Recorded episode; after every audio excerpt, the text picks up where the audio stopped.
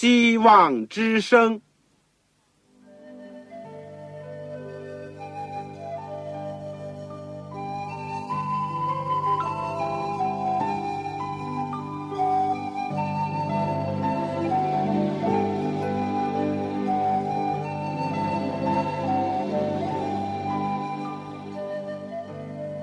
各位听众朋友，各位弟兄姐妹，欢迎您收听信徒培训这个节目。教会的兴旺，不单表现为人数众多，更要求教友的素质好。为了使教会真正达到人丁兴旺，又灵性健壮，希望之声特别为广大的信徒制作了信徒培训这个节目，满足主内同工同道的需要。信徒培训由黄牧师主讲，将有多种课程推出，欢迎弟兄姐妹们踊跃参加。下面我们就把节目时间交给黄牧师。各位亲爱的弟兄姐妹，各位组内的同工同道，你们好，我是旺草，很欢迎你们收听我们信徒培训的节目。我们这个阶段呢，讲的是讲道法。一共分八讲，今天呢是会讲第五讲，讲道法。但是我个人更欢喜用正道法。我们今天第五讲的题目呢是讲章的构思的过程，一个讲章构思的过程，这也是一个很重要的一个题目。愿神能够赐福给我们。我们今天的经文呢，是在路加福音第一章第一到第四节。路加福音第一章第一到第四节，这是路加福音的序言。这里说：“提亚菲罗大人呐，有好些人提笔作书，述说在我们中间所成就的事，是照传道的人。”从起初亲眼看见，又传给我们的。第三节说，这些事我既从起头都详细考察了，就定义要按照次序写给你，使你知道所学之道都是确实的。我想在我们学习之前，我们一起做一个祷告。亲爱的天父，我们谢谢你，今天又有机会可以来到主的面前。虽然我们和各地各方的弟兄姐妹不能在一起，但主接着空中的电波，把我们都带到主的施恩宝座前。我们谢谢你给我们这样的恩典，给我们这样的机会。我们更加希望有一天，或者是在地上。至少是在天上，我们都能够相会。但在我们还没有去到天国之前，天父啊，使用我们这些卑微的人，能够为你传播生命的粮。主耶稣，你过去怎么教导门徒？求你今天同样教导我们。因为当我们举目仰望的时候，我们发现庄稼多，做工的人少。但我们自己又是这样的软弱、卑微，有的时候没有力量。主，你赐下你的圣灵光照我们，使我们的心思意念受圣灵的感动，使我们能够在圣经里面看到主你话语的奇妙，以致我们自己得着了，可以和其他人分享。愿你帮助我们，也赐给今天的这一代的教会。愿主能够兴起有力的工人，能够大力的传扬福音，能够把主的真道高高的举起。求主赐恩给我们，俯听我们的祈求，奉主耶稣基督圣名，阿门。弟兄姐妹，当你看见一棵结实累累的大树的时候，你有没有想到？最初的时候，它只是一粒种子，它慢慢的发芽、长叶子、长出树枝、树干，在开花，然后才结果的。一篇讲章的形成呢，也是经过了不同的阶段。首先呢，就是有一个主题思想。那主题思想呢，就像一粒种子那样。紧接着第二件事情呢，就是说我们要选择一个经文，来到运用这些的时候呢，它就好比是一个树干那样，然后呢，又长出了很多的枝子。这就比如是它的大纲。它的分段有很多的叶子，很多的花，很多的果子。这些呢，可以比喻说，在有了大纲以后呢，就有很多的内容要添加上去，或者有的时候呢，还需要经过修剪，才能够使得这棵果树呢，非常的挺拔、秀美、完整。每一个奖章的形成呢，也和这几方面的问题有关，就是主题了、经文了、大纲了，以及大纲下面的一些分段和具体的这个事例。我们今天呢，就是研究一下奖章构成的一个先后的一个过程。我们刚刚提到了，第一个就是主题，或者是说主题思想，也可以说是一个中心思想。刚才我们讲过的，像一粒种子那样，它在地下的主题思想呢，不一定是要明显的写出来，或者在讲到的时候把它讲出来。都不是必须的，但是无疑的，以后讲章的每一个部分呢，都是和这个主题思想有关联的。正像一粒种子，就决定了一切。什么种子呢？就决定开什么花，结什么果，成为什么样的树。不同的主题，就会形成不同的奖章。甚至于不同的形式、不同的效用，甚至于是不同的色彩呢？所以主题在讲道当中呢，就是你主要想讲什么？因为这不是在闲谈，也不是在讲废话，或者是开五轨电车。你讲到呢，既然是要荣耀主，要见证主。而且呢，也要喂养弟兄姐妹的灵性。这就是说，一般的培灵讲道，或者呢，是另外一种，就是让那些人还没有听见福音的、没有接受主的，让他们相信，让他们接受主耶稣基督，使他们建立起信仰。这个呢，就是可以讲是布道的讲章了。但是，不论是培灵或者是布道的讲章，都是要有一个主题思想的。我们说荣耀上帝也好，相信耶稣也好，或者是培养人的灵性，或者是布道给其他人，你总归是要有一个主要的目的。这个主要的目的呢，就决定了你主要的思想。我们中国不是有句成语说要有的放矢吗？讲道也是这样，总归要达到目的，是不是？我们先看看主题。首先，它有什么重要性呢？主题，我们知道，语言也好，文字也好，都是一个思想的反应。我们中国人有的时候说。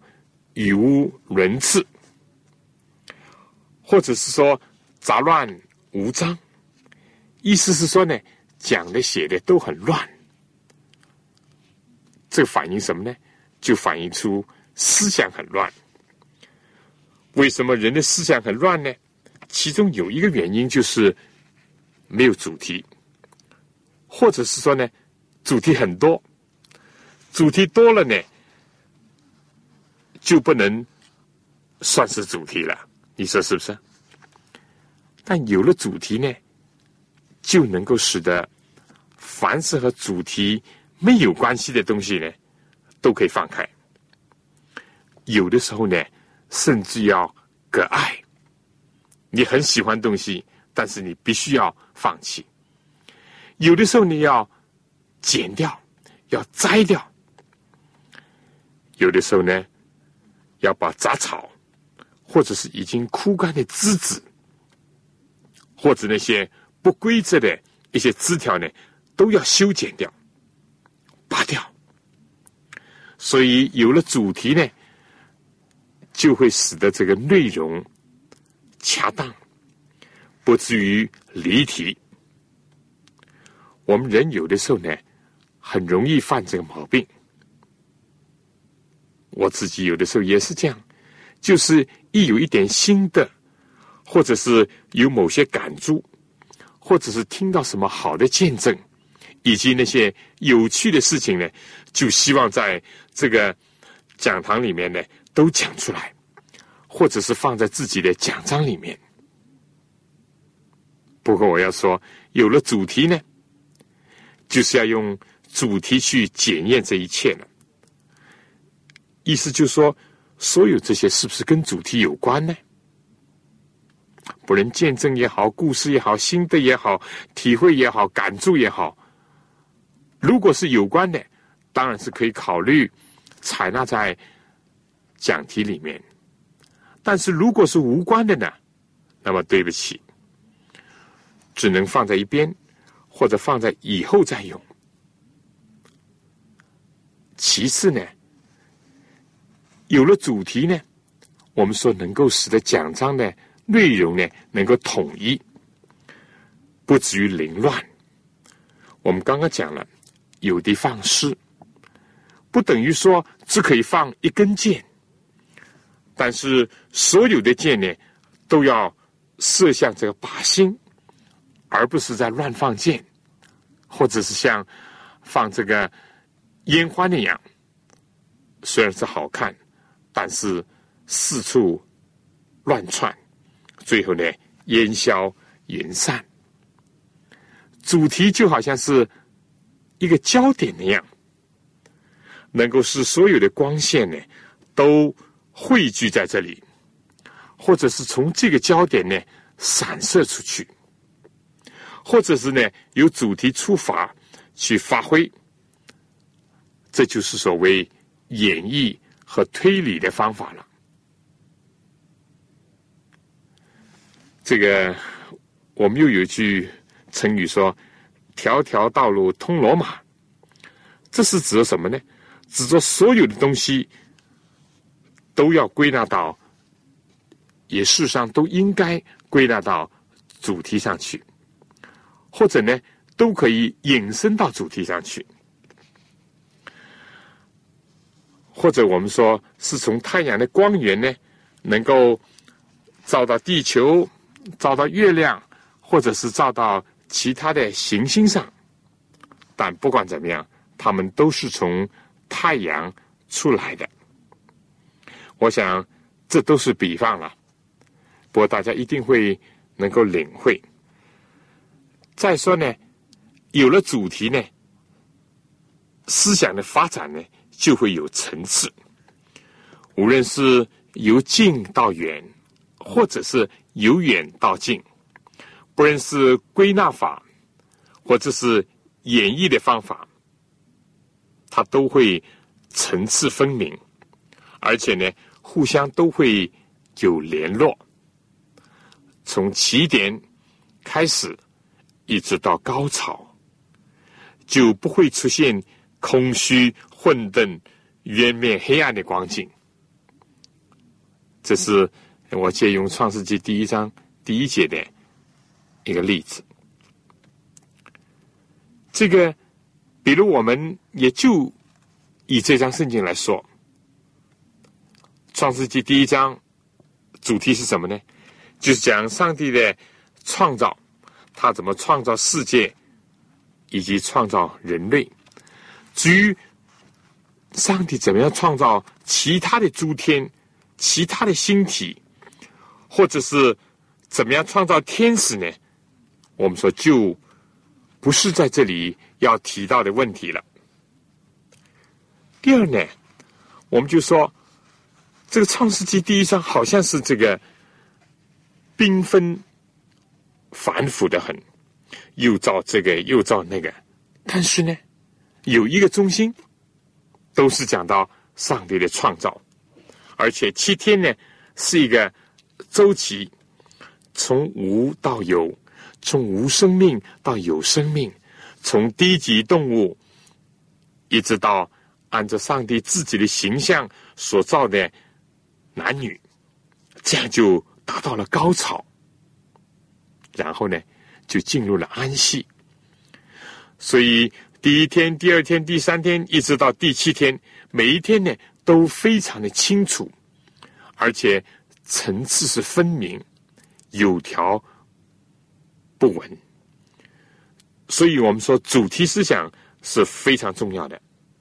正因为创世纪第一章有那个创造的主题，它又是这个每一个阶段都非常的清楚。而且呢，有高潮，这就显得非常的能够扣人心弦，能够吸引人的注意。而且呢，主题也可以帮助我们对内容的取舍。它使我们有一个中心，而且又有层次。我再举个比喻，主题思想呢，也好像是一个乐队。指挥的一个指挥棒，能够调度一切，能够统一一切，指点安排一切的内容。大家有没有听过交响乐？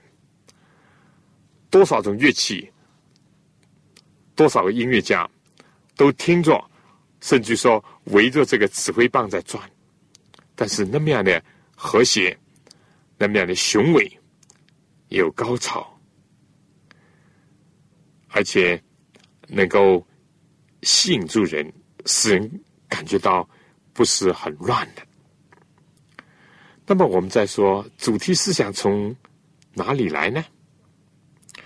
有些教会呢是有这个传统，就是说呢，他把一年的讲到的题目呢，按照教会的年历呢，都已经规定了。比方说，第一周讲什么？第二周讲什么？一直排下去，一年五十二个星期都编排好了。当然，我们说在这样的编排的时候呢，少不了在传统的复活节的时候呢，就讲到基督的复活；在圣诞节呢，就讲到耶稣的降生；受难节呢，就讲到基督的十字架。这样呢，好处是什么呢？就是把一些圣经的基本的要道呢，都能够包括在里面。当然，其中也可以穿插着很多和社会与国家有关的事件或者是节日，比如说新年吧、感恩节啦，或者是母亲节啦、父亲节啦、儿童节啦、劳动节啦等等，都可以。再配合了其他一些重要的内容。这是其中的一种方式。这个对于开始设定主题有些困扰的传道人，或者是一个有用的一个帮助。但毕竟呢，我们说不能依靠这些，有更多的场合、更多的时间呢，我们说要布道、要正道、要讲道。那么，在我们听一首歌以后呢，我们再来讲。那么，到底这些主题从哪里来呢？我们等会儿再讲。现在，先请听朝阳姐妹唱的诗篇二十三篇。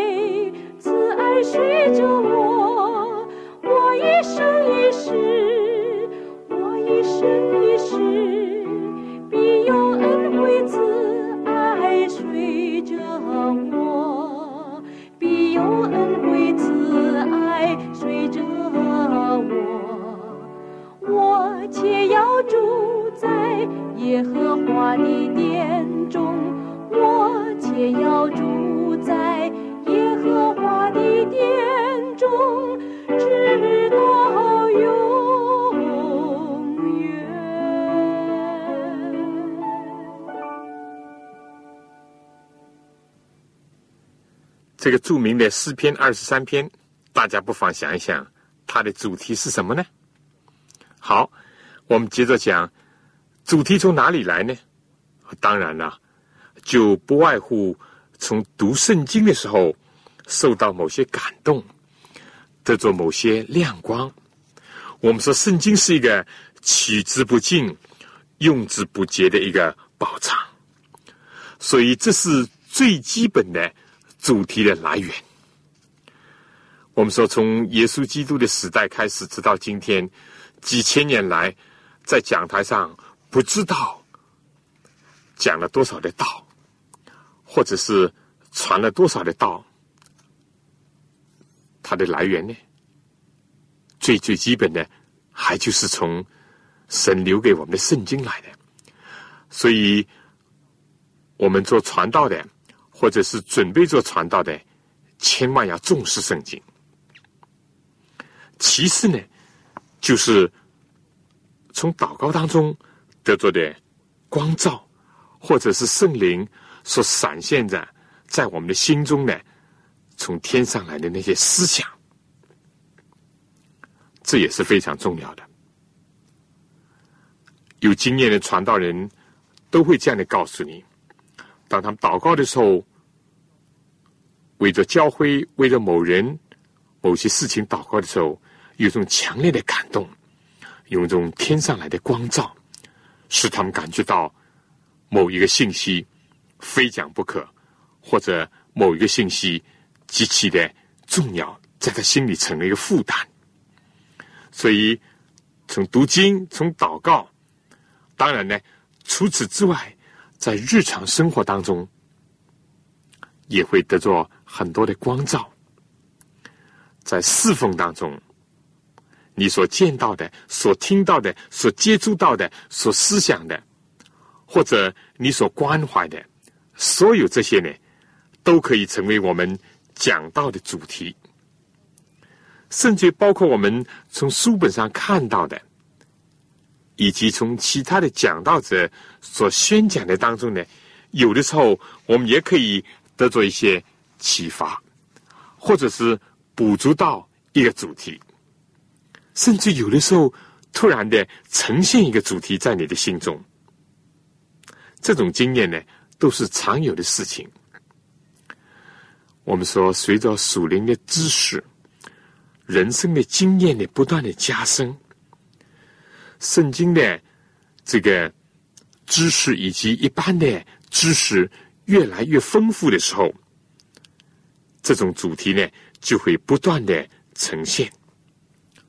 但是，所有的主题都要想到我们上次所讲的、讲到的两大原则，就说我们是不是忠于上帝、忠于圣经、忠于我们的托付？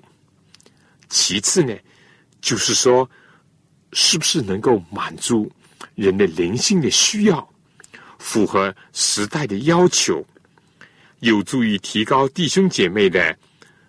灵性的水准，并且能够在教训、督责、使人归正、教导人学艺，所有这些上面呢，都叫人得一处，叫属上帝人得以完全，预备行各样的善事。这也就是在提摩太后书第三章十六节，保罗论到的圣经的一个功用。所以我们再强调说，圣经是非常重要的，因为我们是讲道，我们不是随意讲自己的意思，讲人为的理论或者学说，我们是要传输上帝的话语，只有他呢，能够为我们带来生命的粮。我们再请听这个《赐我圣经》这首赞美诗。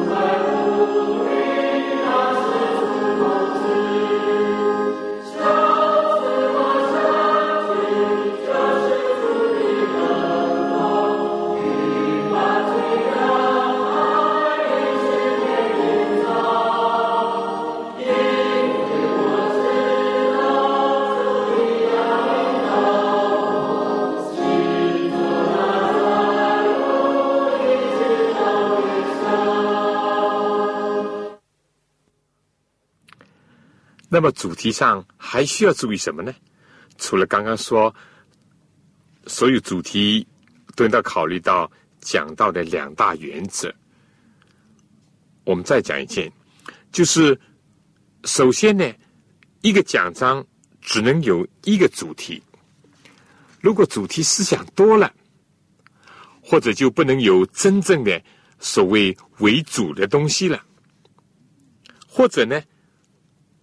像一个国家有两个王，一篇文章有两个主题呢，就会互相的冲突。这一点我们也要注意的。你如果有两个主题呢，不妨分两次来讲。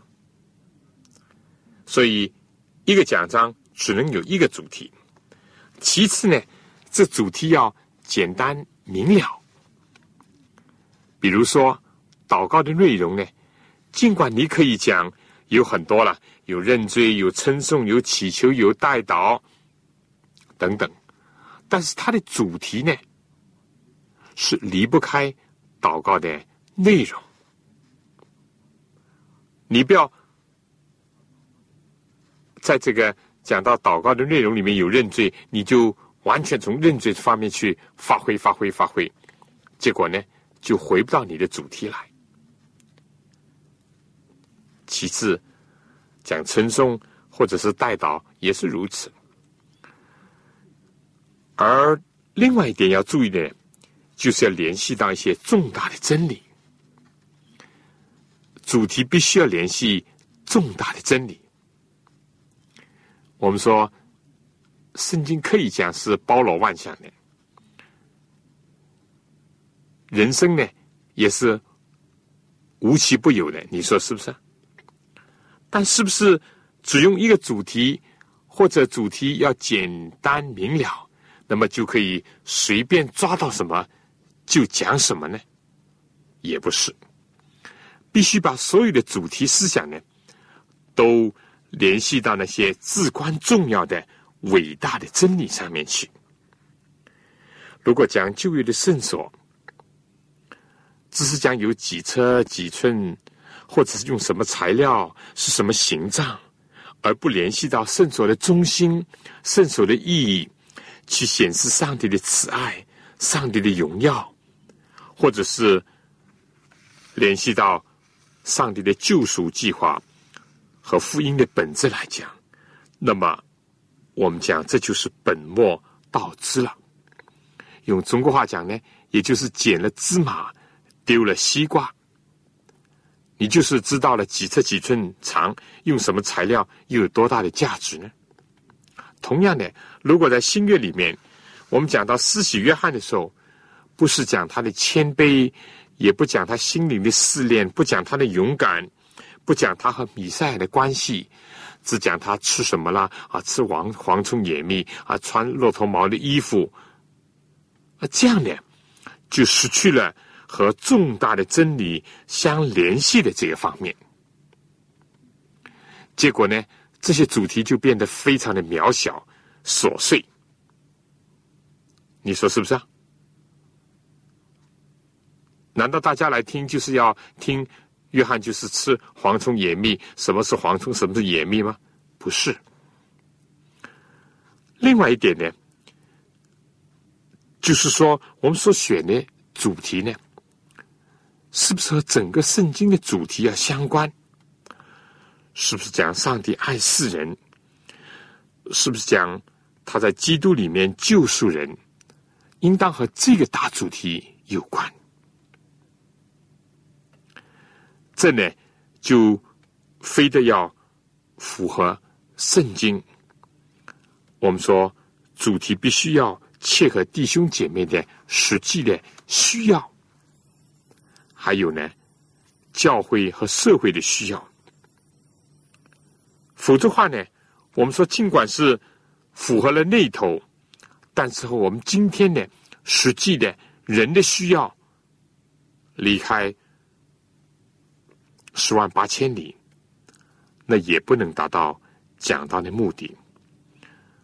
如果是符合这些，我们就讲；如果不符合圣经的重要的道理，不符合人的真正的需要的话呢，我们就不要讲。而且呢，凡是不能感动你自己的，这点也是需要注意。哪怕是圣经的道理，哪怕也有客观的需要呢，都不要在这次讲出来，或者是被你选作主题来讲。因为你自己都不受感动，那么我可以这样讲，多半也不能感动别人。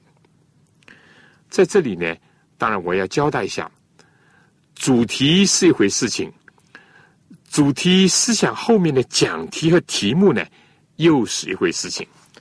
这个有的时候有一点混淆。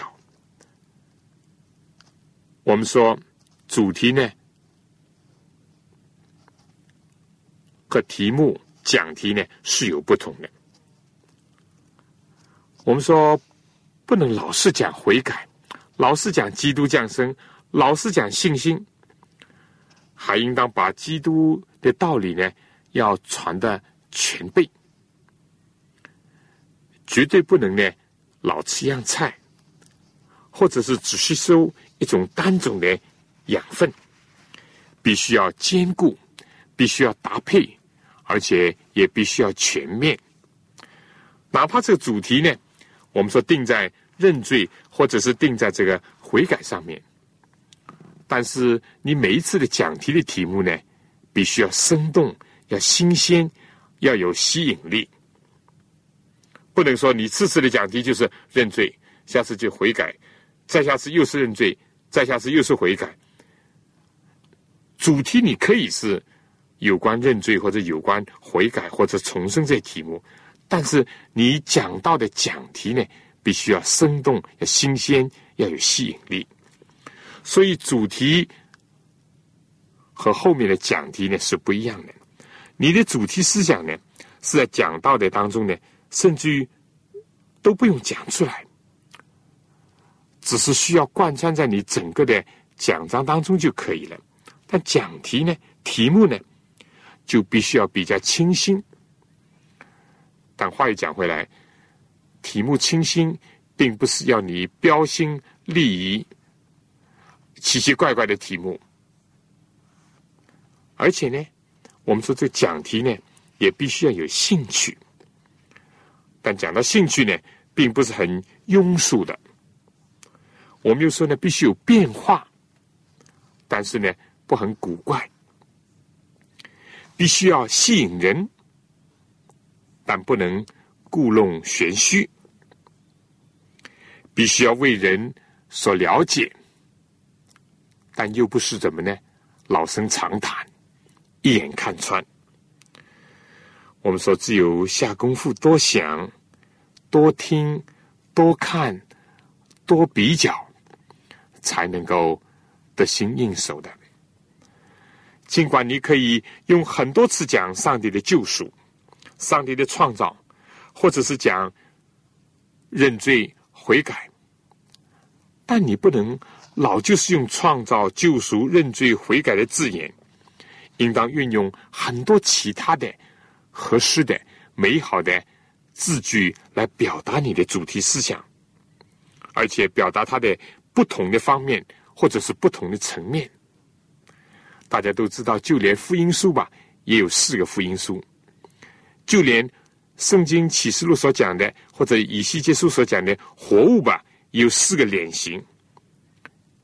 耶稣基督呢？他本身在圣经里面就有几百个称呼，是不是啊？为什么你在圣经里面不是从头到底都读到的都是耶稣或者基督、基督或者耶稣呢？有很多种称呼，他既是中保，又是君王，是沙伦的玫瑰，是犹大支派的狮子，是大卫的根，是生命的粮食，生命的活水，哦，许许多多。这点我们也必须要注意。但是，所有这些呢，我们也都需要祈求圣灵的光照和圣灵的带领。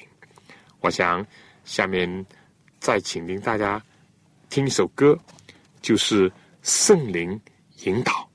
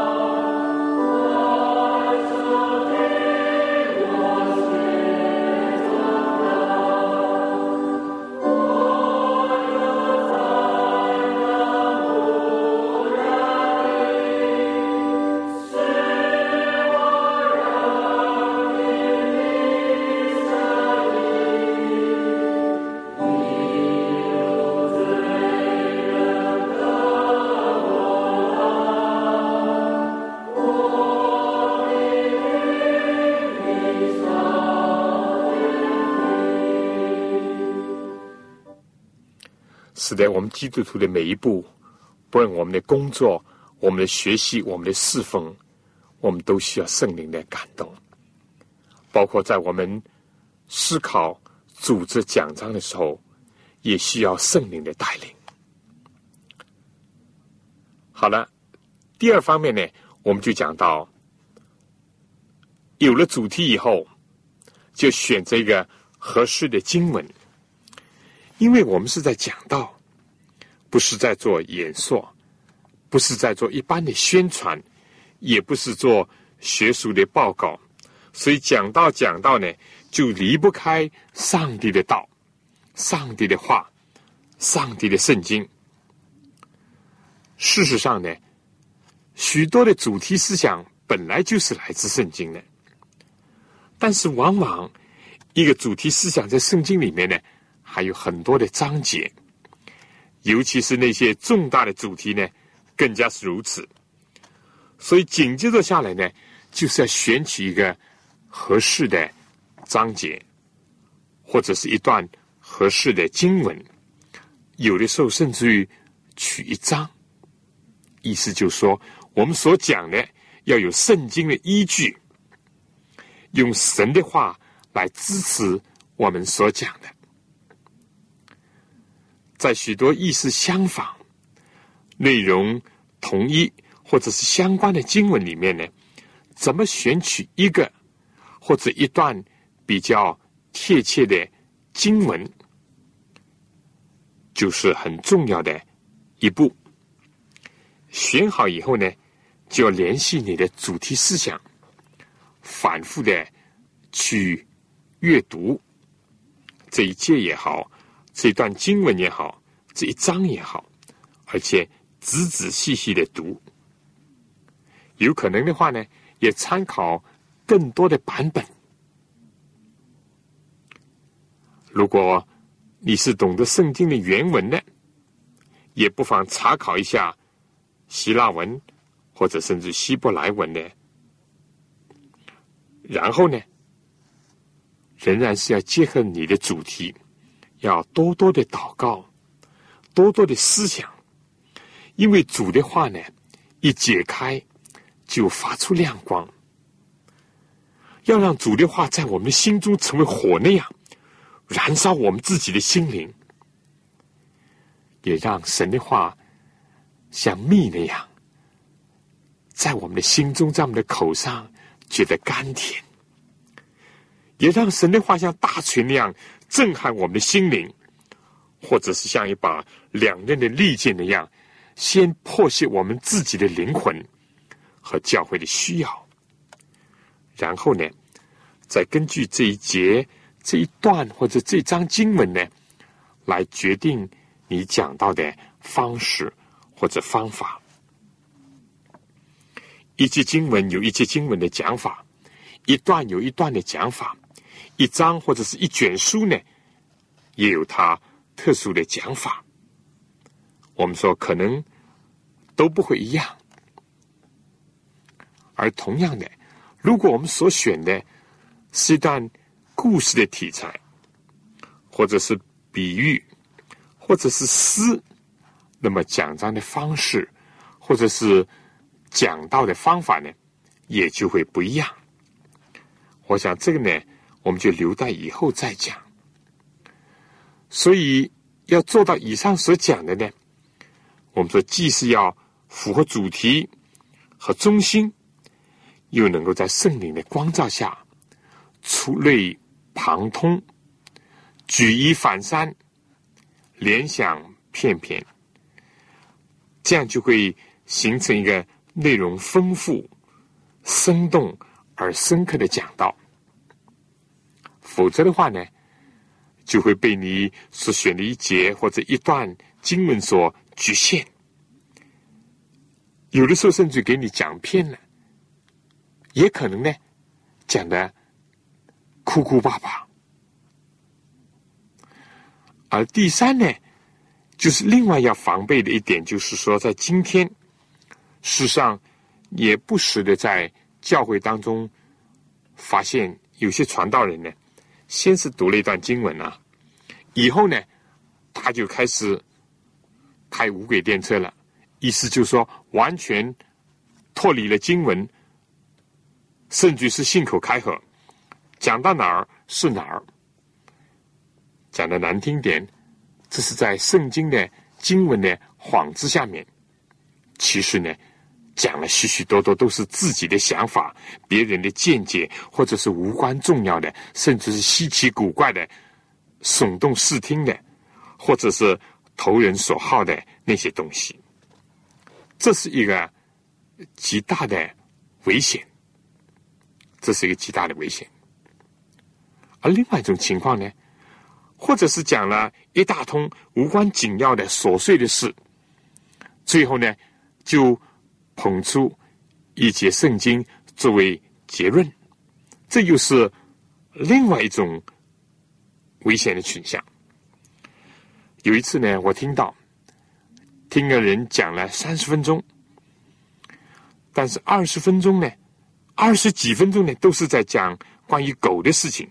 这种狗，那种狗，吃这个吃那个，最后呢，用了一节圣经说说求于管家的是要他有忠心，要像狗一样，真是弄得人啼笑皆非。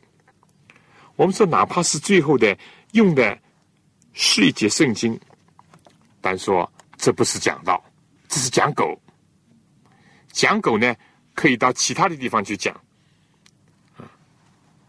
但不用在讲台上讲，在教会的宝贵的聚会和崇拜的时间讲到呢，就必须有经文，而且要依据圣经的内容来讲解。至于用什么方式，那是另外一回事情。所以弟兄姐妹，尤其是初学讲道的弟兄姐妹，要下功夫。要反复的阅读，要参考多种圣经的版本。如果有可能的话，也看一些圣经的注释，甚至于对原文的字义加以一点点的研究。这样就会防止我们曲解圣经、误解圣经的意思，或者是以自己的意思、自己的思想想当然的来代替圣经原来的含义。或者是上帝希望借着这个圣经所要传达给当时以及传达给现在的所有的信息，为了防止片面的理解甚至曲解圣经呢，还特别需要注意圣经的上下文。这是解经的第一个重要的原则。结果你选一节圣经来讲。甚至你必须要把全章圣经都读一遍。如果你选一段圣经来讲，有的时候甚至你要把整卷的书呢要读一读。你就是讲一段经文，或者是一段历史，或者一个故事或一个比喻呢？你思想当中甚至把整本诗圣经都要联系起来。你必须要考虑到。整卷圣经的一个中心和信息，以及整卷圣经对这个问题是怎么讲的，这样呢就不至于断章取义，或者是割裂圣经，甚至于呢自己制造所谓的圣经的矛盾来了。总之，我们说有了主题以后呢，也选好了经文以后呢。这个我们说就做好了一个基本功，就能够认真的对待这个经文，而且呢，使得这个经文呢，你尽可能去明白它，努力的去加以消化、加以吸收，在这样的基础上呢，再来决定讲到的方式和方法。所以最最重要的。就是必须要在上帝的道，在圣经上要花功夫。下面呢，请大家听首歌《永生之饼》。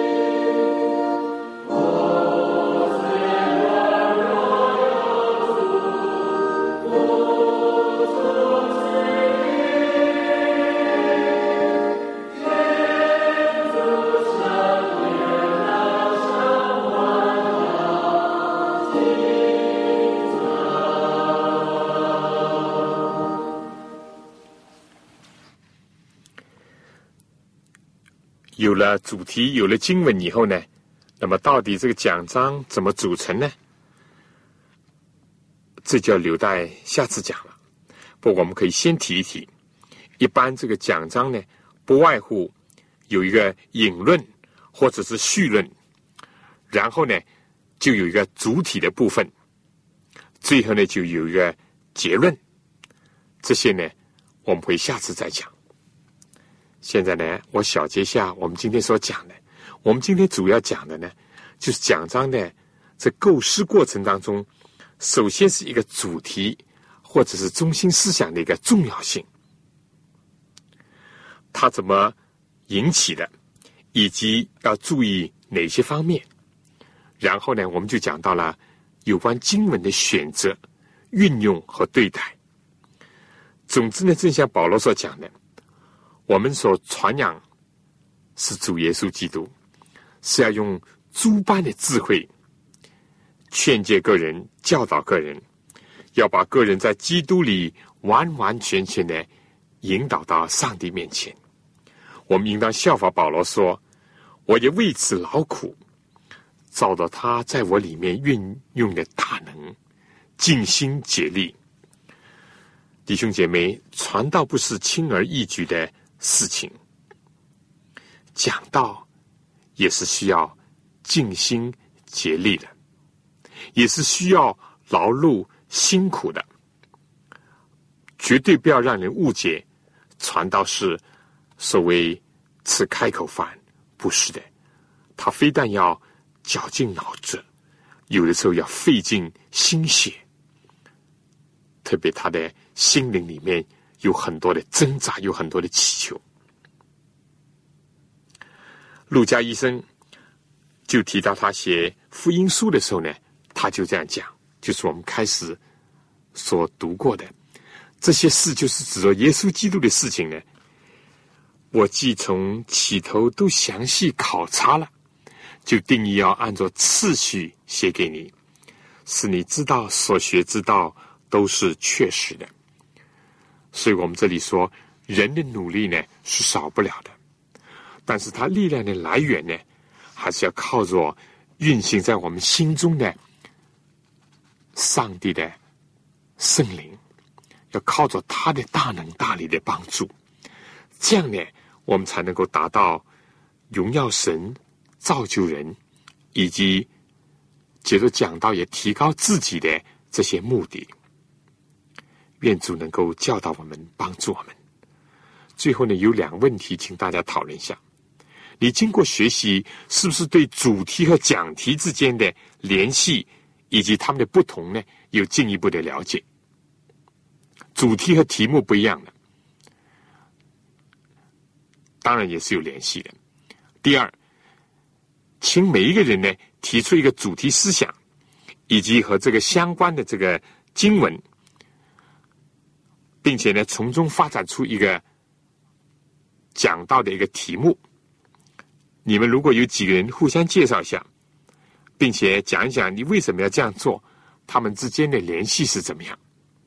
好了，我们今天呢就讲到这儿。下次同样的时间，希望您收听我们这个信徒培训的节目——讲道法的这门课。我也希望你们能够来信给我。讲讲你们自己的经验，你们的苦衷，你们的快乐，你们的成功，你们的失败，或者还有什么问题？来信呢，请寄香港邮政总局信箱三一零号，三一零号，或者是七六零零号。信封上写着“望草收”，望就是希望的望，潮水的潮。如果你们写信来，我有本小册子。圣灵向众教会所说的话，这是对启示录第一到第三章的一些默想、灵修默想，是个人一点点的心得。如果你要这本小册子，希望你写信来给我，我收到你来信以及你的分享，我一定会把这小册子寄上给您。好了，下次再见，愿神赐福给您、您的全家和您的教会。